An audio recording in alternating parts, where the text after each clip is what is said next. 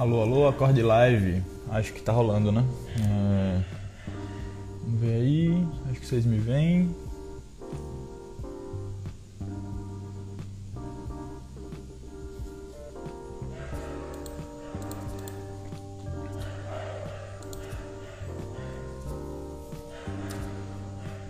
Beleza. Então, a gente está começando hoje o nosso segundo Acorde Live.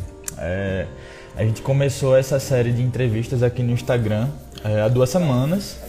É, opa! É o vacilo. Então, recapitulando, a gente está começando a segunda edição do Acorde Live, que é, um, que é um, na verdade, são entrevistas que a gente faz a cada duas semanas aqui no, no Instagram, é, nas semanas que a gente não tem Acorde Sessions. Então a gente começou lá a fazer é, algumas entrevistas no YouTube a cada duas semanas e quando não rola lá, tem aqui também. Então é isso. É, a gente, na semana passada, no Acorde Sessions, lá no YouTube, é, rolou a Maris Combona. Eu troquei uma ideia com Henrique Teles, que, foi, que é o fundador da banda, enfim. Falou um pouco sobre a session e sobre a história da banda, de uma forma geral. Se você quiser, dá para acessar lá. É, tanto a entrevista, que foi ao vivo, quanto a session, que foi gravada lá em maio mas que foi toda reeditada, enfim, então material novo. É, para hoje, a gente tem uma convidada que há muito tempo aqui no Acorde eu já estava maquinando formas de como fazer coisas com ela, de como é, trazer ela para a gente, enfim, fazer alguma coisa aqui dentro do, desse espaço.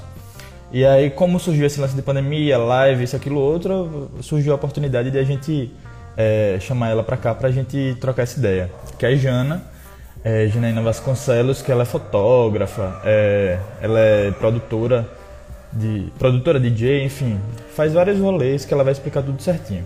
Eu acho que eu vou até deixar de lenga-lenga, ela já pediu para entrar aqui. E aí vocês podem ver e falar com ela. Beleza. Será que ela entrou? E aí? aí Belezinha. Deu umas cortadinhas na sua fala. Tenta falar de novo aí. Oi, oi, oi, testando. Acho que agora foi. Foi, pronto. Show de bola. Enfim, tava aí já dando suas, suas primeiras credenciais, mas acho que ninguém melhor do que você mesmo para se apresentar, porque é tanta coisa que todo mundo se atrapalha, né? Multifunção. É coisa, né? Tereza falou aí multiartista. É multiartista. Mas diga aí, qual o seu rolê? Então, vamos lá. É, meu nome é Constelos, Desfalque, sou DJ, sou produtora cultural, eu também fotografia e artes visuais, criação, trabalho com som para vídeos e filmes também. Trabalho fazendo muitos rolês, mas todos eles integrados nas duas linguagens, tanto com música quanto com imagem e por enquanto tá com isso, né? É pra fazer, a gente tá fazendo. Bem, sou massa, massa. É nóis. Eu sou desse time aí também. É, mas assim, já pra gente começar a dar esse pontapé inicial, porque a gente sempre acaba tratando muito mais de música aqui no Acorde, porque enfim, é uma parada de música e tal. E aí eu acho que seria o ponto inicial pra gente começar a conversa, assim é, de quando foi que você teve esse estalo de, ah, velho, vou começar a produzir minhas paradas de, de música mesmo, vou começar a meter as caras de evento. Acho que a parada da música veio antes, né? Tocar em DJ alguns, em algumas veio festas e tal. Veio antes? Veio muito antes. Então, pode crer. Aí eu queria que você falasse, teve o lance da, da universidade também, eu acho que tem esse rolê, né? Sim, tem. A, a, minha história, vou assim, minha história com música começou quando eu estava na barriga da minha mãe. Aquelas. Boa, boa. A minha história com música é, começou na primeira infância, assim. Eu sempre tive contato com muita música. Minha mãe gosta muito, minha família curte pra caramba, assim. E o que aconteceu? Quando eu era criança, eu comecei a tocar violão muito cedo. Eu aprendi a tocar violão com oito anos. É. Fiz conservatório um tempo e fui tocar na banda da igreja. Olha só. Pode crer. Minha formação musical, inclusive minha base assim, de técnica, veio do lado. E não duvide, formam os melhores músicos. Eu não, não fiquei pra um porque depois eu me desviei, né? Acontece. Rola dessas. E, e aí, quando eu era adolescente, muito, muito jovem, assim, eu colecionava música, eu pesquisava já sons e colecionava no computador, né? O famoso MP3. Eu sempre conto essa história. Eu morava perto da CD Club. Oh. E aí eu esperava os lançamentos para poder copiar os discos e tinha um HD assim riquíssimo, de uma variedade sonora assim incrível. E aí eu curtia, cultivava isso, era mais um hobby, assim, pesquisa musical. Quando eu tava na UF é, e tinha uns rolês, eu, eu, participei da transição, né? O rolê que era o, o sambinha e o forrozinho, eu também tava lá tocando. Sim, Depois, as, bandinhas, as bandas, né? começavam a inserir DJ nas festas. Inclusive foi assim que eu comecei a tocar, precisava de alguém para dar o play. Eu já não tava mais com o violão ou com o pandeiro na mão, né? As festas tinham mudado. E eu comecei a me interessar. Tipo, ah, não, eu vou dar o play hoje. A galera trazia é, a seleção de músicas e precisava de alguém ali para manter a vibe da galera. Até que eu comecei a me interessar muito mais é, pela técnica, assim, de saber mesmo, não sabia mixar nada. O negócio era play pause no Windows Media Player. É, não tinha nem internet pra gente colocar no YouTube, Spotify, sabe? Eu sou um pouco antiga, né? Nesse quesito das festas. É, era, era mais tudo na mão. É, raiz, assim, nesse sentido. E aí eu comecei a, a me interessar em fazer uma pesquisa própria para as festas. O que rolava paralelamente, né? Eu tinha pesquisa para pista, porque era o que a galera queria ouvir. Foi a primeira fase de Misandria, inclusive. Quando Sim, Misandria. entrevista, né? Você citou, tive essa fase. Sim. Quem acha que desfalque é São Misandria era mais. Era dark, era, era, era bem pior. Assim, era, tocava dark trap, coisa assim, né? Meio suja. E eu fazia basicamente a minha pesquisa, tipo, para pista e tocava também o que a galera queria tocar. Surgiu aquele momento que as pessoas queriam mais ouvir o que elas queriam, que elas queriam, que elas tinham proposto do que o que eu tinha para propor. Sim. E esse foi um caminho que me levou a ser desfalque. Eu não queria mais estar pesquisando, estar estudando mixagem, estar ali cultivando meu caminho enquanto DJ e chegar na pista e levar textão depois da festa no Facebook. Já aconteceu. Uma vez eu toquei Bjork na pista e a galera chiou porque não era uma diva pop, nada contra divas pop, sabe? E eu fiquei tipo, ai, não é esse rolê que eu quero, sabe? Eu acho que eu tenho muito mais a acrescentar dentro de um processo de pesquisa musical, que é um recorte também, né? Eu escuto de tudo. E visual que é um recorte, uma parte que eu levo para pista, o som a sonoridade que eu acho que vai cair legal. E foi assim que começou. E eu decidi que não iria mais tocar o que o povo queria. Sou renegada às vezes, sou, mas também eu acho que é, é um jeito de, de, mostrar né, outros caminhos na música. Se tem uma pessoa que está ali pesquisando, querendo levar sonoridades, querendo levar propostas sonoras diferentes, é massa o público é para comer, né? Eu, vou para pista para isso, para ouvir coisas que eu nunca ouvi na minha vida. Exato, exato. Então é, é, é tem esse lance da expectativa, né? Muitas das festas que uhum. rolam por aí, tipo, as pessoas às vezes têm essa expectativa de, de já ouvir o que elas gostam, o que ouvem, não, não a se abrir pro que tá rolando, né? Pro que tá de novo, pro que tem de novidade, pro cara, pro seu amigo que tá produzindo uma parada que é, pode ser foda e você não tá dando a oportunidade de ouvir o autoral dele porque você quer ouvir aquele que já tá bombado, que você já sabe de qual é salteado. Então você não é. se abre.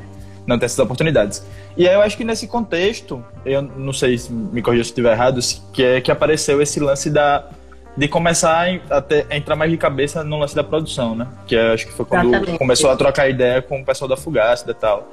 E aí eu queria que você dissesse um, como foi essa, essa transição, né? De constatar essa essa, essa, não digo falha, mas assim, essa questão da, da, a necessidade, da, da música. A necessidade. Exato, exato. Tipo, você vê, porra, a galera tá nessa, vamos, vamos ver aqui fazer outra coisa para ver o que, o que acontece e de que forma a gente pode somar nisso. Então. Pegando o gancho, né, quando eu falei dessa transição de misandria para desfalque, basicamente eu já tinha delineado assim melhor o que é que eu queria levar para pista, o tipo de sonoridade e o lance da produção veio a partir do momento que eu tinha um para pista, mas eu não tinha pista para o som, entende? Foi, foi uma via de grupo, assim. Eu tinha pesquisa que eu queria levar, mas eu não conseguia mais me encaixar enquanto desfalque, né, enquanto essa nova pesquisa, nas festas que eu tocava como misandria, porque a galera já não queria, sabe? Eu fiquei, nossa, eu quero fazer uma festa para dançar. Sabe? A Fugaça surgiu desse desse desejo, assim, eu quero experimentar, a galera também vai, experimente sons, não necessariamente seja o som que eu toco, mas o que, é que a pessoa vai propor. E para que não exista esse, esse espaço, vamos criar esse espaço. E quando a gente começou a fazer a Fugaça, foi eu e Ju, só mesmo. E depois a gente teve um bonde, assim, que foi se juntando organicamente, foram também descobrindo quais eram as propostas artísticas que tinham a oferecer dentro da coletiva, até que hoje a gente está com um grupo de, se não me engano, dados atualizados talvez. Uma galera. É, uma galera. E eu acho que foi muito de criar esse espaço. Tipo, se eu quero inserir um tipo de arte visual e de repente eu não sou chamada para as festas, vai ter esse espaço aqui que ele vai acolher e vai ser esse ambiente de experimentação. E também de aperfeiçoamento, né? Porque a partir do momento que eu me coloco enquanto DJ em uma pista nova e também sou produtora em um rolê novo, eu tenho que aprender a fazer aquilo, né? E a Fugasta foi e é esse, esse espaço de crescimento, de enriquecimento, onde eu vou trocar com outras pessoas que também fazem as mesmas coisas ou querem fazer e onde eu posso desaguar e estar tá aprendendo, desaguar e estar tá aprendendo, basicamente movimento. É, então, e aí já pegando esse gancho do aprender e tal, é, as, as iniciativas que vocês têm na, na Fugasta de formação mesmo, né? Então, não é só pensar o rolê no, com fim em si mesmo, assim. Então, é pensar to, o, tudo que está envolvido nessa cadeia. Então, tipo, para você fazer uma festa, você tem que ter um DJ que toque um som autoral. Como é que você vai ter DJ com som autoral? Vamos fazer uma, uma oficina de discotecagem, uma oficina de produção de beat, alguma coisa nesse sentido. Então, eu queria saber também dessa importância que vocês colocam nisso de, de enfim, é, formar, formar os profissionais, formar o público também, enfim, de, de como é que vocês pensam esse, esse processo de infraestrutura mesmo do, do rolê de vocês. Ah, então, eu acho que surgiu muito da necessidade de compartilhar o pouco que a gente sabia e continuar aprendendo, né? Se eu sei, é, sei lá, 10% de um assunto e junto com outra pessoa que sabe 10%, e trocamos, nós dois podemos saber 20%, né? E a ideia de formação surgiu porque o coletivo, a coletiva ela se formou tanto para fazer quanto para aprender. E não, não fazia sentido nenhum a gente querer estar tá fazendo e aprendendo sem passar o que a gente já tinha aprendido. Quando eu comecei a tocar, eu comecei muito do, da intuição, assim, eu não conhecia os softwares, não ouvia falar muito sobre eles, fui trocando ideia com outras pessoas que começaram a tocar mais ou menos no mesmo tempo que eu, tipo Rafa, é, tiveram algumas pessoas que já não estão por aqui também, tipo um amigo meu chamado Fox, é, a gente ia trocando figurinhas, mas não existe, eu não, não fiz um curso de discotecagem de início, assim, sabe? Eu não sabia onde encontrar okay. essas informações. E eu fui descobrindo, fui vendo ali, fui vendo aqui, fui trocando ideia, até que eu acumulei o conhecimento e depois, tipo, ano passado que eu fiz uma oficina de discotecagem, de fato, já estava tocando, né? E a formação, ela surge também nessa necessidade. Se eu queria ser DJ aqui em Aracaju e eu não encontrava, tipo, na época eu não encontrava nenhum curso de discotecagem, esse acesso a esse conhecimento era difícil, eu teria que sair para outra cidade ou então, sei lá, para outro lugar para colher esse conhecimento, por que não também criar, criar, esse, criar esse espaço? Parou? Deu uma congelada aí sua imagem, não sei. Mas eu tô te ouvindo, eu acho. Fala aí. É, parou. Voltou. Pera. Cadê a voz? É, não tô te ouvindo. Oi, oi. Agora foi. Não? Agora foi. Então, é, não, acho que tá criar... com delay aqui. Deixa eu sair e voltar então, rapidinho. Demorou, demorou. Acho que agora foi. Acho que agora foi. Está me ouvindo? Perfeito. Certinho. Pronto. Então, voltando. Agora é, vai. necessidade de criar um espaço de troca e de acesso. Tipo, se não tinha esse tipo de curso aqui, vamos tentar fazer, por mais que eu não tenha todo o conhecimento nessa área, eu posso passar o minimamente que eu sei. É isso, resumi agora, né? Então, é, no, no, no geral é isso. Sim. É, e aí eu, eu também queria saber a, a diferença, assim, que você consegue ver de quando começou e depois, assim, o saldo, os frutos. Eu queria saber da a sua percepção, assim, se você consegue ver uma melhora em relação ao público, o que, é que você enxerga de tipo de, de, percepção e até a possibilidade também de, de o coletivo é, conseguir produzir coisas maiores, tipo como foi o, o festival que vocês fizeram no passado. Então, assim, de ver o progresso e, e ter essas primeiras impressões, assim, de, de, desse, desse primeiro começo, né? Assim, de começar a fazer coisas com mais fôlego. O que é que você. Qual a sua Sim. avaliação? Pesado, né? Fazer uma avaliação. Porque eu acho que todo um contexto pode influenciar, não necessariamente o que a gente fez, né? Pode ser, mas eu acho que não foi só isso. No momento, sabe? Eu acho que o próprio crescimento de uma cena com com festas com DJ, por exemplo, na cidade, foi de um momento que conheci e também é tipo é, foi uma conjuntura e também foi um, um efeito, não, não só o efeito da oficina, sabe? Eu acho que, por exemplo, é, quando eu era mais jovem, agora eu estou ficando velha, tinha muito rolê em Aracaju que era banda. Existe, existia um movimento de, de transição aí. Existem muitos rolês com bandas ainda, mas existe também um crescimento bem maior por público, pelo tipo de som, pelas próprias estruturas de festa. Nem toda festa tem como levar uma banda, sabe? Um DJ. Total. Às vezes é proposta da pista e também é um, um, jeito mais simples de fazer um rolê, né? É, existiu essa, essa crescente. Eu acho que ter é, esse espaço de acesso onde mais pessoas poderiam é, ter essas informações, aprender a discotecar, por exemplo, influencia. Mas o momento também. Tipo, quem é que dessa geração nova vai para festas mesmo, frequenta rolês que é banda? São nichos muito específicos. Pô, é. Sabe? De resto, é, sei lá, vários sons que é alguém que está discotecando, né? E o saldo que eu faço isso, a gente teve um, um crescimento, assim, pelo momento, e um aperfeiçoamento, assim, de técnicas. Eu, eu vejo como um saldo positivo, de terem muitas pessoas que aprenderam, que já tocavam, ou então, sei lá, tocavam timidamente, e ter um acesso ali, e dar um insight, começar a fazer uma própria pesquisa, começar a mixar, começar a ter uma trajetória mesmo, identidade sonora enquanto DJ. E também acho que várias pessoas que não produziam rolê, mas viram que existia uma possibilidade de, de propor outros tipos de festas, puderam também pegar esse movimento, sabe? Esse engate. Talvez de observar. Tipo, aí é possível. As pessoas vão lá e vão dançar o som que eu vou colocar. Eu quero fazer uma festa só desse som e de repente vai, vai ter um público para isso.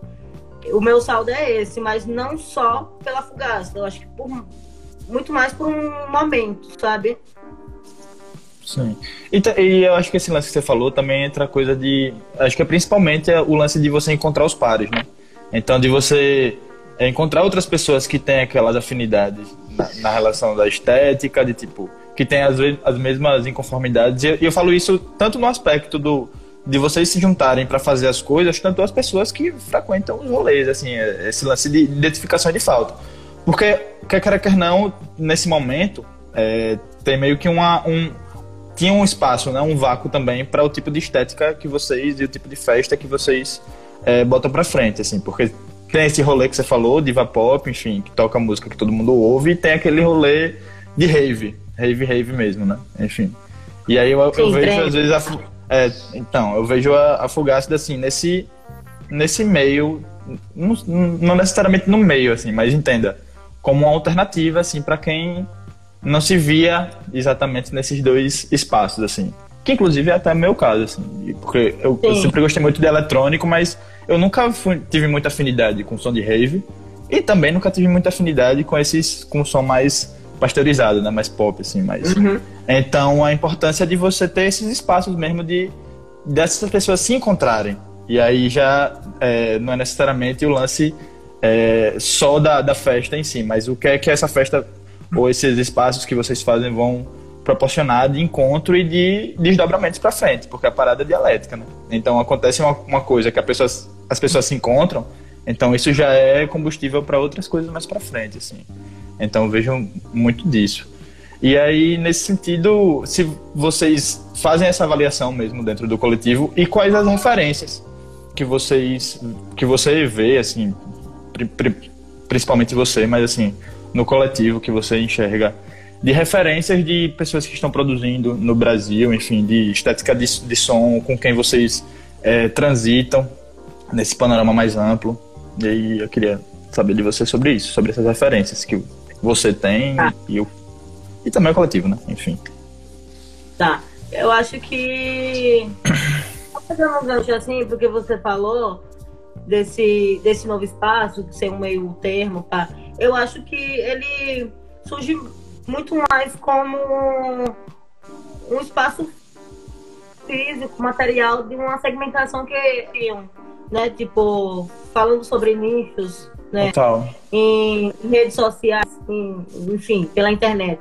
Várias pessoas já acessavam esse tipo de som, sabe? Já tinham acesso a essa linguagem, a essa estética. Talvez faltava a festa disso, tipo, a festa dessa galera. Que não é bem uma galera, mas são pessoas que vão estar tá coligando a partir de um, sei lá, me identifiquei com isso, me identifiquei com isso, e aí a galera vai se reunindo, né? E vai formando a galera. Mas eu acho que sobre referências da Fugácida, eu posso dizer que a gente passou por um período constante de transformações.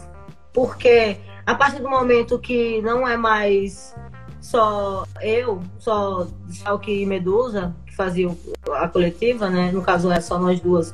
E entram outras pessoas com outras referências, isso vai mudando, isso vai crescendo, isso vai atingindo outros patamares. Quando a gente começou, foi bem na linha de tipo, ah, eu tô afim de tocar um techno, pá, não sei ainda que som vai ser, de fato, mas outros sons. E hoje eu não toco só techno, inclusive, toco outras coisas, mas nessa linha clubber, né? Sim. E a gente foi para algumas festas e começou a, a catar algumas coisas que a gente gosta. Não sei se foram bem referências, mas talvez algumas características que a gente começou a perceber e querer fazer, sabe? Porque eu não consigo visualizar até a primeira festa da Pugasta como nenhuma festa que eu fui. Tipo, eu fui para vários rolês em São Paulo e, e são diferentes, sabe?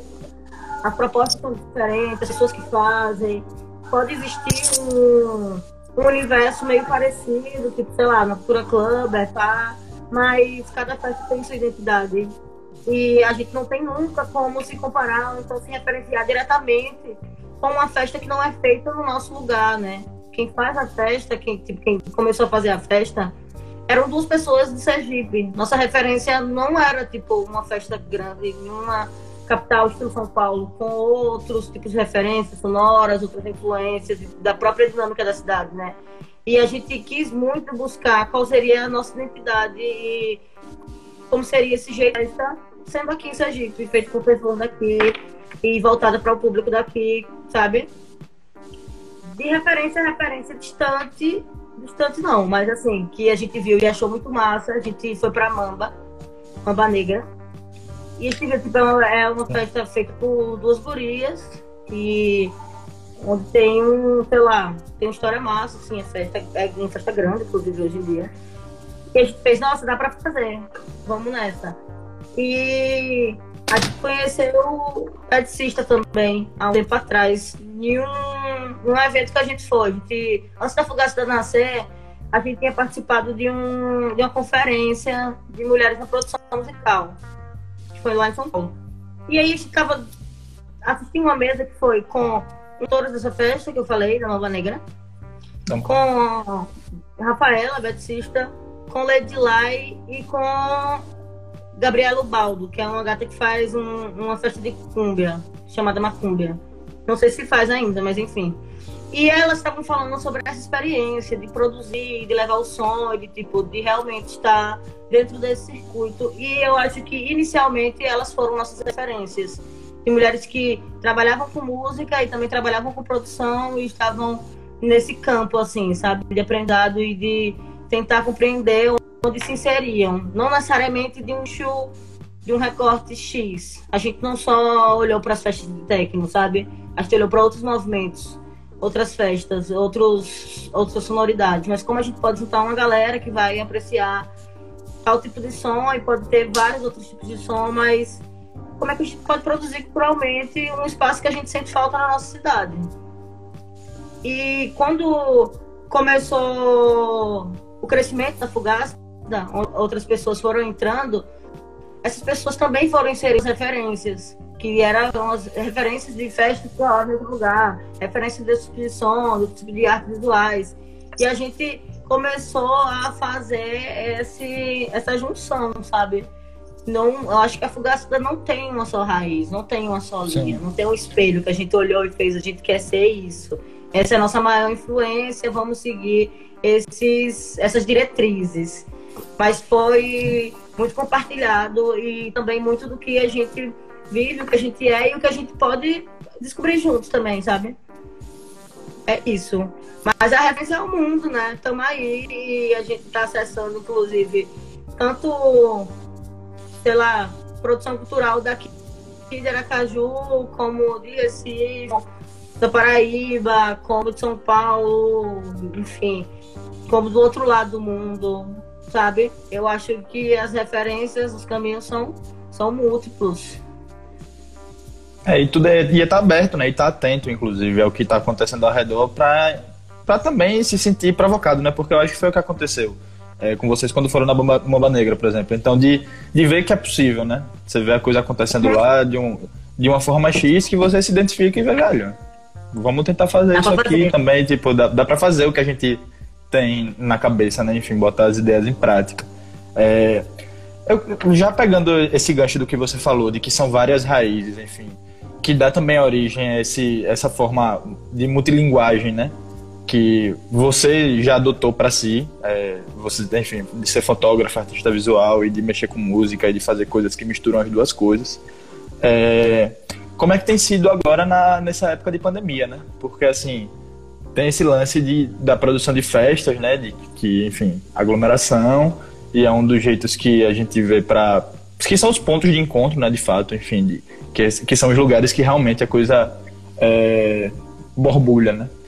E aí de como você está enxergando agora nesse tempo de pandemia, eu, a gente acompanha algumas ações assim que são encabeçadas pelo, pela coletiva que é tem o lance da Boeiro, enfim, algumas iniciativas assim é, e aí queria que você falasse sobre isso, assim, perspectivas, o que é que é, vocês estão conversando por agora, o que você está pensando também em relação às, principalmente às festas, né, enfim, que são o carro-chefe da parada, e perspectiva para o futuro, né, porque parece que isso aí não vai terminar tão cedo, parece que vai ficar... É verdade. Muito tempo ainda, assim, e se depender do cara que está lá no, em Brasília, que eu não vou nem falar o nome para não ter raiva, o negócio vai ficar cair a internet. é, então, é, a gente, na verdade, assim, enquanto Fugácida, é, nós estamos num momento de, de pausa, assim, sabe? A, é, a Rádio Boeira, na verdade, quem produz a Rádio Boeira sou eu, Ju e Tereza. Tá, tá. Né? São, todo mundo tá na Fugácida, mas assim, é uma parada maior, né? A Fugácida, é. Abarca outras coisas, né? Exatamente. E antes da pandemia, nós já estávamos em um movimento de, de avaliação e de também dar conta do que de algumas pendências que ficaram depois do festival. Fazer o festival foi glorioso, foi incrível, o festival foi foda, foi tipo que momento, né? E tinha que ser naquele momento porque depois nada mais aconteceu, foi pandemia. É, só que a gente ainda tem algumas pendências, a gente ainda tem dívidas para pagar, sabe? A gente ainda tem alguns pontos para fechar. E a gente já estava avaliando como tinha da nossa atuação durante o ano de 2019, 2018, a Fogaça surgiu em 2017. E desde então a gente não tinha parado de fazer festas, né? A gente fez outras atividades e curtido muito também estar tá atuando em outros meios. E a gente já estava chegando à conclusão de que, tipo, a, a, coletiva é de festas, mas não é só de festa. A gente tem outras coisas a oferecer. Inclusive, Aracaju estava vivendo, né? Vou dizer tava porque agora todo mundo parado, um momento que existiam várias festas. Eu quero ir pra uma festa para curtir, não só para produzir, sabe? E isso foi, é, foi enriquecedor para todo mundo da Fugaça. E tipo, aí, massa, e, e é massa que role mesmo.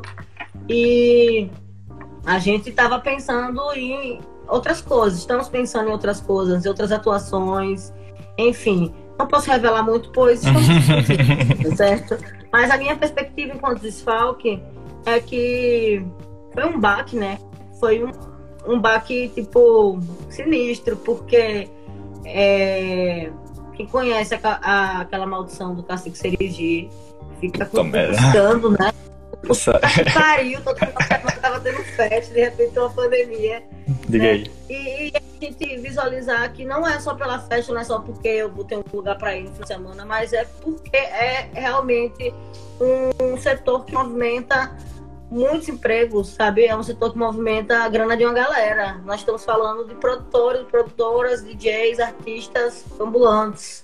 É, enfim, quem vai vender lanche, quem vai prestar qualquer serviço, a galera que aluga o som, a galera que tá na mesa de som, sabe? Quem vai fazer a porta, enfim. É um setor inteiro que tá parado, né? Ah, e, e assim, pensando no setor de produção cultural, em Aracaju, a gente sabe como como é o cenário. Antes da pandemia não existia um projeto político de amparo da produção cultural. É, salve-se quem puder, cada um Exato. faz o seu, vamos coligar com quem a gente quer e a gente acredita e é cada um por si, né? Basicamente isso. É, produtores e artistas se coligam e tentam fazer e realizar do jeito que dá, mas a gente não tem uma política pública voltada para esse setor né? E eu estou falando de produção cultural Fato. e abrangendo esse setor financeiramente para outras atividades que vão ser envolvidas. Durante a pandemia, a gente está vivendo o maior pesadelo, que é a falta de perspectiva, né? De, de todos esses profissionais, tipo, a galera que trabalhava dentro da casa de show, fora da casa de show, ou então até a galera que ia, sei lá, fazer o transporte da galera, sabe? Que Sim. ia trabalhar a gente teve uma perca, assim, que a gente não consegue dimensionar ainda. E a gente gerou, tá gerando, né? Tem gerado uma demanda que não contempla financeiramente o que era a vida presencial, a vida no ao vivo, né? Porque, por exemplo, eu enquanto DJ posso fazer uma live. Mas eu não vou estar recebendo cachê, se eu estiver recebendo cachê ainda ser muito limitado eu vou estar cumprindo várias atividades que poderia ser segmentada, né, diante de um cenário Sim. de produção cultural. Uma pessoa que vai fazer performance, por exemplo, ela vai ter que ser videomake, fazer edição, fazer a transmissão, fazer a indumentária dela sozinha na casa dela, fazer o cenário, né? A gente conseguiu, a gente conseguiu precarizar ainda mais trabalhos Sim. que eram precários. Acelerou esse processo, né? De tipo de a gente já vinha no processo muito muito intenso assim, né, de, de precarização, Sim. de acumulação de função para todo que é trabalhador da Exatamente. cultura. Então, de tipo, de, do artista ter que ser produtor, ter que ser assessor de imprensa, ter que ser designer gráfico, tem que ser porta. E agora tem que ser tudo, tem que ser ainda técnico de TI para fazer live no YouTube. Então... Tem que ser tudo, você tem que ter todas as ferramentas, né? Total. Porque não necessariamente sou DJ, eu chego numa festa e lá vai ter um equipamento para tocar, sabe? Agora não, se eu não tiver o som, se eu não tiver o PC, se eu não tiver o equipamento, eu tô fora, né? E, e nesse contexto de pandemia e dessa perspectiva de não retorno, eu não vejo uma saída assim. Eu acho que são várias adaptações que a gente tem que fazer, inclusive explorar outros caminhos de financiar os artistas, de financiar essa cadeia, né? O dinheiro tem que girar entre a gente, por mais que seja pouco. Se a gente gira o dinheiro entre a gente, a gente consegue se pagar e consegue pagar o outro, Sim. né? E também a gente precisa tentar descobrir como é que vai ser o uso dessas ferramentas. Foi uma coisa que eu estava conversando, tenho conversado bastante com amigas próximas que é, eu acho que o contexto de live, live de artista, pá, de DJs, eu falo isso no meu campo de DJ, de música eletrônica, está se saturando, sabe? Porque a experiência de você estar tá 24 horas ligado a uma tela, porque sua comunicação, seu contato com o mundo externo com outras pessoas agora é diante da é tela. tela. Seu trabalho, seu evento é na tela. E aí você vai estar tá ouvindo um set e nada se iguala à experiência física de você estar numa pista, sabe? Eu mesma não tô pra ouvir técnico nessa, nessa quarentena. Deus me livre, eu tô cansada, sabe? Eu escuto MP, MPBzinho. Assim. É, eu, eu, sinto falta do som batendo no meu corpo, sabe? Todas as vibrações, Sim. de estar ali, de viver aquele momento com as pessoas. E a gente precisa encontrar alternativas. E alternativas que não sejam tentando copiar, porque nada vai ser igual ao ambiente de uma festa, sabe? Não existe experiência, não existe tecnologia ainda que possa fazer essa simulação. Mas existe como a gente tentar se organizar e tentar, inclusive, se apropriar desses meios para estar tá falando sobre como a gente pode produzir cultura também, que não necessariamente sempre vai ser festa, não, não é. Existem outras coisas, outros caminhos e outras informações que podem ser trocadas. Minha perspectiva é muito mais de uma novidade que a gente pode é, descobrir diante dos meios tecnológicos que nós temos, quais são os novos usos que a gente pode dar, né? Diante da circunstância, diante do, dos aparatos que a gente tem do que muito mais viver um saudosismo de uma época que não vai voltar tão cedo, Sim. sabe? E também uma forma de organização para tentar pressionar e ver quais são as políticas públicas que são votadas para nós, né? Enquanto produtores, enquanto DJs, enquanto artistas. Tipo, não dá pra gente pensar que agora vou ter que correr atrás e, e somente isso vai bastar, sabe? Não é, não é só sobre isso. É sobre a gente entender que produção e cultura também é direito, né? E a gente precisa estar, tá, é, sei lá, recorrendo a, a, isso, né? É isso. Então, Cadê é, é... o planejamento financeiro né, de políticas públicas voltado para a cultura, tipo. Total. total. Não, qual, qual, qual, é o projeto, né? Porque nunca houve é. projeto nunca houve um projeto de fato assim para dizer não agora vamos desenvolver a cultura. Teve um esboço há algum tempo mas isso foi destruído aqui pelo menos a nível local e nacional né? Que tinha a política dos pontos de cultura tal. Eu acho que talvez hoje se a gente tivesse ponto de cultura por exemplo seria até mais fácil para o governo para poder dar esse auxílio a por exemplo casa de show ou coisa nesse sentido sabe? Não parou acho que deu uma cortada em você aí. Você falou alguma coisa Pronto, massa. Eu falei Não, aí é isso. Que... Ah, massa.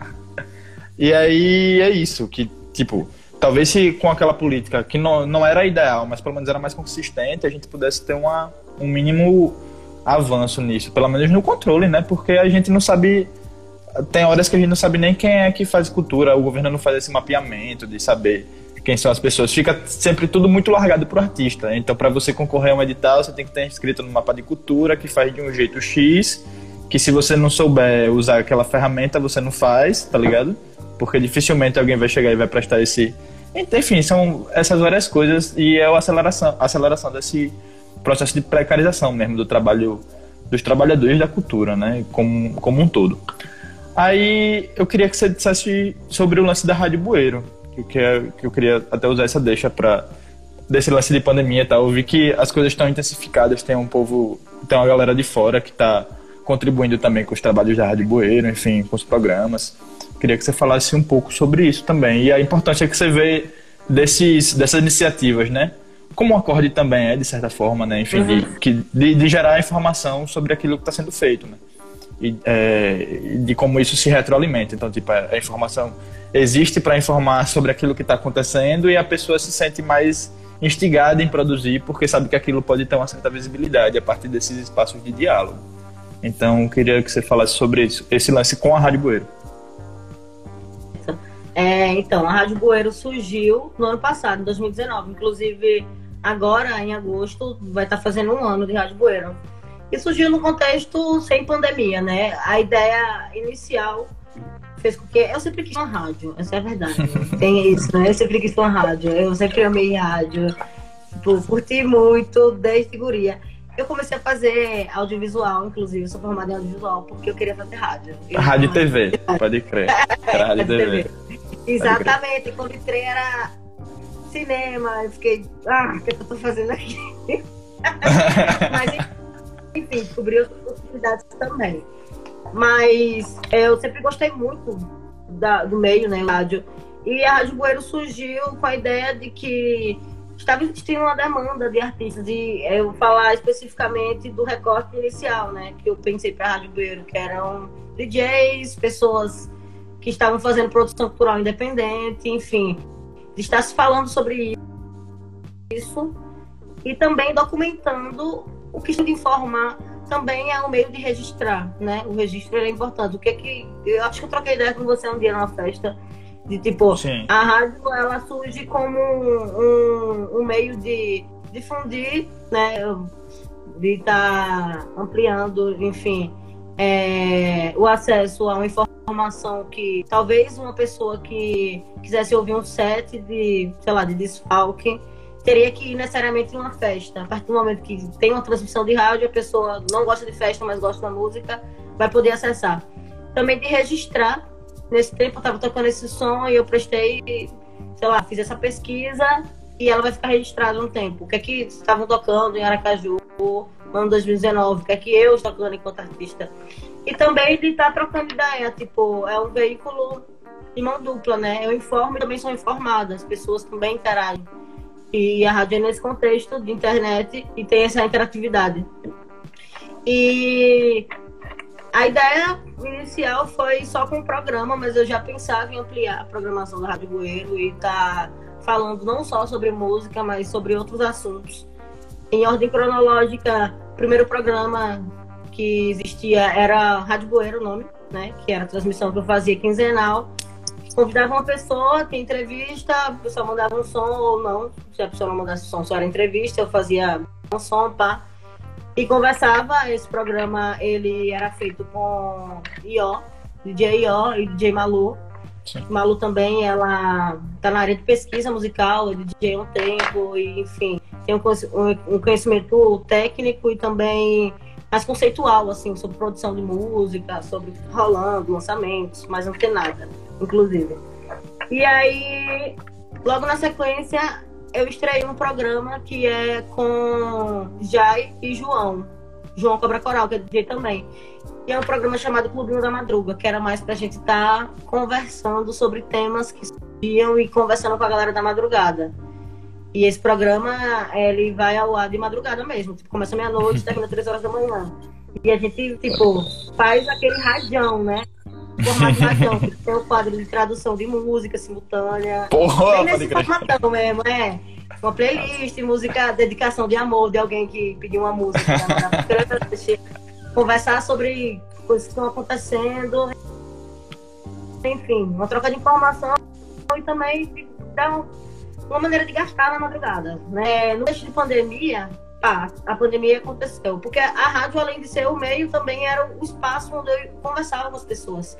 A rádio acontece aqui, nesse ambiente que vocês estão vendo, que é um escritório. Eu montei um, um mini estúdiozinho para produção de música, enfim, também para transmitir. E chegou a pandemia, não existia mais a utilização desse espaço. E eu já estava pensando em ampliar, só que o pensamento ainda era de tipo receber as pessoas aqui e estar tá aqui na transmissão, né? Agora cada um por si. Sim. Foi quando a gente pensou nessa nova fase da Rádio Bueiro, para se reconfigurar nesse cenário de pandemia, onde cada pessoa está produzindo seu conteúdo e precisa de um veículo. E a gente tem esse meio, tipo, ele, o, a rádio é hospedada no MixLR, que é uma plataforma de web rádios e eu tenho uma cota diária de transmissão. São 12 horas de transmissão diárias. Se eu quiser, dá pra fazer rede todo dia na Rádio Goiânia, sabe? Pode crer. E seria interessante diversificar essa grade de programas. Sim, sim, sim, Aí eu entrei em contato com alguns coletivos e a ideia é que isso possa estar tá se renovando e outras galeras possam também estar é, tá trazendo e estar tá fazendo programas de rádio. E atualmente a gente está com o Inferninho, o coletivo XP e a coletiva Escapa, que é de Recife. E, enfim, são temas abordados de formas completamente diferentes, são pessoas diferentes, são assuntos e públicos diferentes.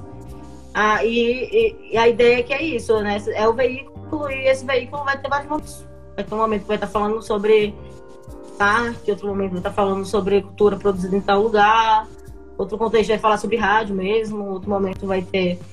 E, e além disso, eu penso que eu quero continuar fazendo rádio, sabe? E, e, eu penso que eu gosto mais de rádio do que de festa. Eu gosto de festa também, né? Porque eu sou, que, sou da Bórnia, é.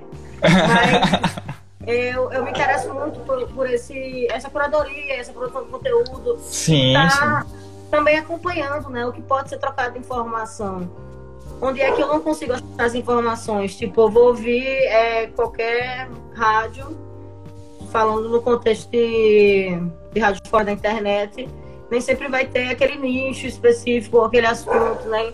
A gente tem um espaço para criar nossas próprias pautas e tá compartilhando nossas próprias vivências, assim, eu, eu amo rádio. É isso. Porra, massa. E aí, não, e tem esse lance da pandemia que é que criou esse esse lance de todo mundo vai ter que se virar agora para fazer as coisas de casa e, e assim, às vezes você não tem um microfone, você não tem uma câmera boa, mas tá todo mundo nessa, todo mundo, assim, tá produzindo do jeito que pode, com as, com as ferramentas que dá, né? E, é, e nesse contexto do, da, da coletiva, uma coisa que eu enxergo, não sei se vocês estão, o que vocês estão discutindo é, vai nesse sentido, que é de usar esse, essa pluralidade de linguagens que vocês trabalham é, para ver produtos mesmo, coisas que possam movimentar a, a, essa produção de vocês nesse contexto de quarentena. Eu acho que tem, tem muito potencial. Inclusive, quando você vai ver coisas de, de artistas independentes, de coletivos independentes, é, esse formato de live ele não se encaixa. Primeiro porque o lance da live, aquela, essa live padrão né, que rola, tipo, exige uma internet fodona, exige uma produtora de vídeo, sabe, patrocínio, enfim, muita coisa, muita grana envolvida, e aí a galera é, menor às vezes quer entrar nesse nicho, mas tem essa barreira é, de infraestrutura mesmo que a galera não tem. E aí surge o lance da criatividade, né? Do, do que é da economia criativa em si, né? É, que a galera tanto fala de economia criativa, de enfim. É, às vezes até num, num contexto desumanizador, né, do, do, trabalhador, mas enfim, aí já é outro papo. É, mas assim, de como esse lance de, de, criar na pandemia, de ver, tipo, criar produtos audiovisuais, não só na, naquele formato de música, mas assim, fazer com que cada vez mais as, as linguagens estejam se fundindo, assim. Então, uhum. é, de como você vê esse, esse terreno daqui por diante é, e como perspectiva mesmo pro, pro, pra coletiva, assim, daqui, e para você mesmo, pro seu trabalho, né? Enfim, já que você também mexe com isso cotidianamente. Acho que a gente tem dez, mais 10 minutos de live. Tá certo. É então, para coletiva, a gente tem tem encontrado uma dificuldade bem grande, porque é isso, é, no contexto de precarização dos artistas e das pessoas trabalhadoras de cultura, a gente precisa desempenhar múltiplas fora do campo de produção cultural e de arte. E no contexto de pandemia, também tem que ser levado em consideração que eu vou sobreviver, como é que eu vou ter dinheiro. Já que eu trabalhava, tipo, se eu fizer, se eu fazia uma festa, duas festas no mês, eu ia ter dois cachês. Agora eu não tenho nenhum cachê, né? E a live que Sim. eu faço eu não estou recebendo. É, a gente está num momento muito complicado enquanto produtores de, de conteúdo para a internet, porque cada um está no seu corre, saca? Tipo, é, todo mundo sempre dizendo, é, dizendo Ai, não vou nem falar essa palavra, esqueci ela. Sempre fez várias funções, tipo, é. DJ, professora, produtora, esteticista, produtora e professora, enfim, né? E nesse contexto agora, já que esse dinheiro não vai rolar e já rolava muito pouco no cenário de produção, a gente tem que garantir o que a gente vai comer e como a gente vai pagar as contas. É, tem sido mais ou menos cada um fazendo o que dá, participando de algumas coisas. É, coletivamente na Fugácida, a gente está encontrando essa, esse momento conturbado. A gente não tem pensado em produção de conteúdo enquanto Fugácida, sabe? A gente tem visto, tem acompanhado, tem participado isoladamente, tipo um artista, uma produtora, enfim. Mas enquanto coletiva, não. A gente tá tentando pagar as contas, sabe? Tô tentando me virar do jeito que dá, cada pessoa tá tentando se virar. Eu, enquanto produtora, enquanto desfalque, eu, eu confesso que eu não sou a pessoa das tecnologias. Então, tem alguns meios que eu curto, mas eu tenho um processo muito mais lento. Eu não pensei em nada no conceito de pandemia, sabe? Tipo, ah, eu vou fazer uma série, eu vou fazer uma exposição fotográfica e vou criar. Não, eu não tô fazendo isso. Sim. Eu acho muito massa e eu acho necessário também. Mas eu também não tô me cobrando enquanto no contexto de pandemia ter que produzir, sabe? Sim, sim. E que momento também é esse? Às vezes a galera, a galera bota, não, agora você tá em casa, produz, aproveite, foco. Não, galera, peraí, vamos devagar, respirar, sair. É. Tentando e, tipo, com milhares de mortes diárias. Exato, exato. E, e sair também daquele turbilhão que era a vida antes, né? Enfim, de você tá. Uhum. Eu mesmo, totalmente atropelado pelo, pelo cotidiano, né? Agora, tipo, dei uma respirada, tô conseguindo fazer algumas coisas, mas peraí, também tem que usar esse momento como um momento também de acumular força e tal, enfim, de é, um momento se regenerar. Né? Total. Eu acho que eu tenho pensado o momento de pandemia muito mais como trocas, sabe, de informação e de conhecimento do que necessariamente ter que produzir conteúdo. Eu acho que já existe, está existindo muito conteúdo. Eu também não, não quero Sim. me saturar de conteúdo, sabe? Eu não quero me saturar de informação. E também ter que gerar uma informação porque ela tem que existir, sabe? Total. Eu não vejo sempre isso. E estamos aí esperando esse momento, sei lá, de alguma forma ficar mais ameno, eu não vejo perspectiva. Eu sou a mais pessimista de todas. Fala, eu não tô vendo a luz não tô conseguindo ver Mas uma saída. Mesmo. Mas também é um momento da gente refletir, né, sobre os nossos padrões, inclusive de consumo. Eu preciso realmente saber de tudo, fazer mil cursos online e consumir não sei quantas coisas, não sei quantas, sabe? Eu preciso Sim. pensar o que está sendo minha existência, o que, é que eu estou sentindo, preciso preparar minha comida com cuidado. Agora eu tenho tempo para fazer meu almoço, posso me alimentar melhor tenho tempo para dormir, posso estudar e de repente tá produzindo uma coisa de uma forma mais orgânica, sem ter uma demanda que pela pandemia, Exato. sabe? Eu não, não caio nessa. Deus me livre, assim. Que eu sou a blogueirinha da. da... eu falei, blogueira da patifaria, né? Eu blogueira não produzo conteúdo, eu fico de chacota na internet, passei lá, passei o carro. Sim eu acho que as trocas é, de informações elas podem ser muito mais acrescentadoras do que você está forçando o conteúdo sim, gerado. Sim. Esse conteúdo das trocas ele pode surgir daqui a cinco anos e vai ser fruto disso que eu consumi agora no sentido de... completamente de troca que eu digeri, sabe? Mas sem ter uma demanda também de pandemia. Eu não tenho que fazer mil lives, eu não tenho que fazer que viver para esse momento, porque esse momento ele já tá me consumindo demais. Sim, em si ele já é um, um, problemão, né? Enfim, muita coisa para dar conta. Exatamente. É, pra gente encerrar, tem mais cinco minutinhos. Eu queria abordar um tópico importante, é, que é esse lance, já pra gente ir, né, se encaminhando. Mas só pra gente fechar esse trabalho mesmo que uhum. você tem feito e com, com a coletiva, que é esse lance da inclusão, assim, de. Não, não da inclusão, mas da integração mesmo de, do público LGBT, da, de fazer esse, as coisas com esse recorte que consiga trazer essas pessoas para mais perto, a galera, as mulheres, pessoas negras, tipo, público LGBT, que, enfim. Como é que você que enxerga mais? a importância? É quem mais, né? É, quem mais. Quem mais? Aí, enfim, é isso, de como você enxerga a importância e, e esse saldo, assim. Já pra gente ir entrando nesse, nessa avaliação ah. final pra gente ir se encaminhando pros finalmente. Será que eu travei? Travou a imagem, mas eu consigo te ouvir. Eu acho.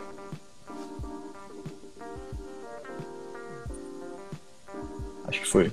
Pronto. Então, é... eu já falei sobre isso em alguns espaços Gasta, que foi um movimento, é um movimento tão orgânico que não existia uma campanha de marketing e em cima Sim. de tipo, vamos agora mostrar que é festa feita por mulheres e por mulheres negras e por mulheres trans, sabe? Não existiu essa roupagem. Foi muito mais de criar e viver um espaço que é que a gente é, sabe? Eu sou uma mulher negra e lésbica, tipo, eu vou frequentar esse espaço, que eu vou habitar esse espaço que eu estou criando para mim e para minhas semelhantes e também com quem eu colego. E esse vai ser nosso espaço. E, e nesse sentido de acolhimento, de, de agrupamento, né? ele foi também acontecer de um jeito muito orgânico, porque são essas pessoas que fazem a fugaça, sabe? São essas pessoas que não se sentem confortáveis em, sei lá, festa A, em festa B. Eu não vou me sentir confortável com o meu corpo, com quem eu sou naquele espaço, mas esse espaço aqui, se é nosso, e é isso que a gente é, outras pessoas que são como a gente é também vão se sentir. Mas nunca teve um marketing por cima disso, não, sabe? Até porque não tem como você criar, sei lá, eu não vou falar sobre o que eu não sou. eu não vou viver Total. o que eu não sou. Tipo, é isso, é. Eu sou isso. É sua verdade, né? Gostar, é, se gostar, gostou, mas aí se não gostar também tem outro rolê, sabe? Tá de boa. Completamente. E assim, e também tem o lance das iniciativas, tipo, de, de uma iniciativa pioneira aqui do lance da lista trans, que eu acho que foram vocês que colocaram Sim. primeiro por aqui, né? Então, de para além desse lance de fazer algo que que você se identifique e por tabela mais uma galera se identifique, mas de ter essa parada mais ativa, né? Então, de, de tomar iniciativa mesmo. E aí, como é que a gente faz para poder trazer as pessoas mais para perto, né? Pra, e de, às vezes pensar que Sim, a lista é... trans é uma iniciativa nesse sentido, né? Sim, e a lista trans, eu não sei se foi a gente que fez a primeira vez. Talvez sim, talvez não, não posso confirmar esse dado agora, de comunicação. Beleza. Mas, enfim, é, a gente começou a perceber quais eram os motivos que faziam pessoas como nós não poderem acessar os espaços. A lista trans é uma política que já existe em vários lugares. É tipo, a gente tem que reconhecer, sabe, é, esse segmento dessas pessoas como pessoas que não têm acesso às festas, tipo, é, a gente tem um recorte socioeconômico, né?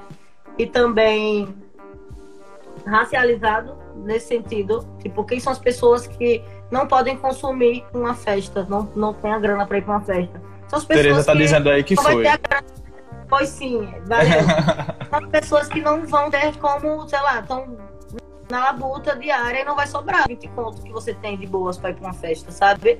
E como é que a gente pode incluir essas pessoas, já que nós somos também essas pessoas, dando acesso a elas. É tipo, os brancos vão pagar para pessoas trans negras, enfim, pessoas trans poderem ir, né? É um Nada jeito de também distribuir o que a gente chama de, de gênero. É, é. Pois é. E a gente é. tenta fazer isso. De uma forma ou de outra, vamos hackear um, né? Só. Ideia. Ideia cheque. Então, Jana, bateu o reloginho aqui, falta um pouquinho mais de um minuto. Queria que você se despedisse aí da galera. Se tiver algum recado para deixar, algum aviso, essa é a hora. É, e é isso. Pera ainda, deixa eu destravar, viu? Pronto. ah. No mais é isso. Cadê? Será? Não. Agora foi.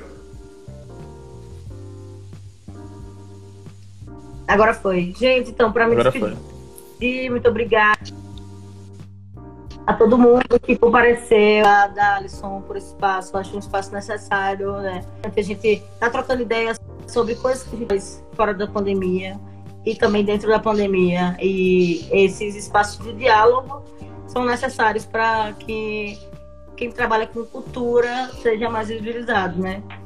É, o que eu tenho para falar para a galera é que não se desesperem.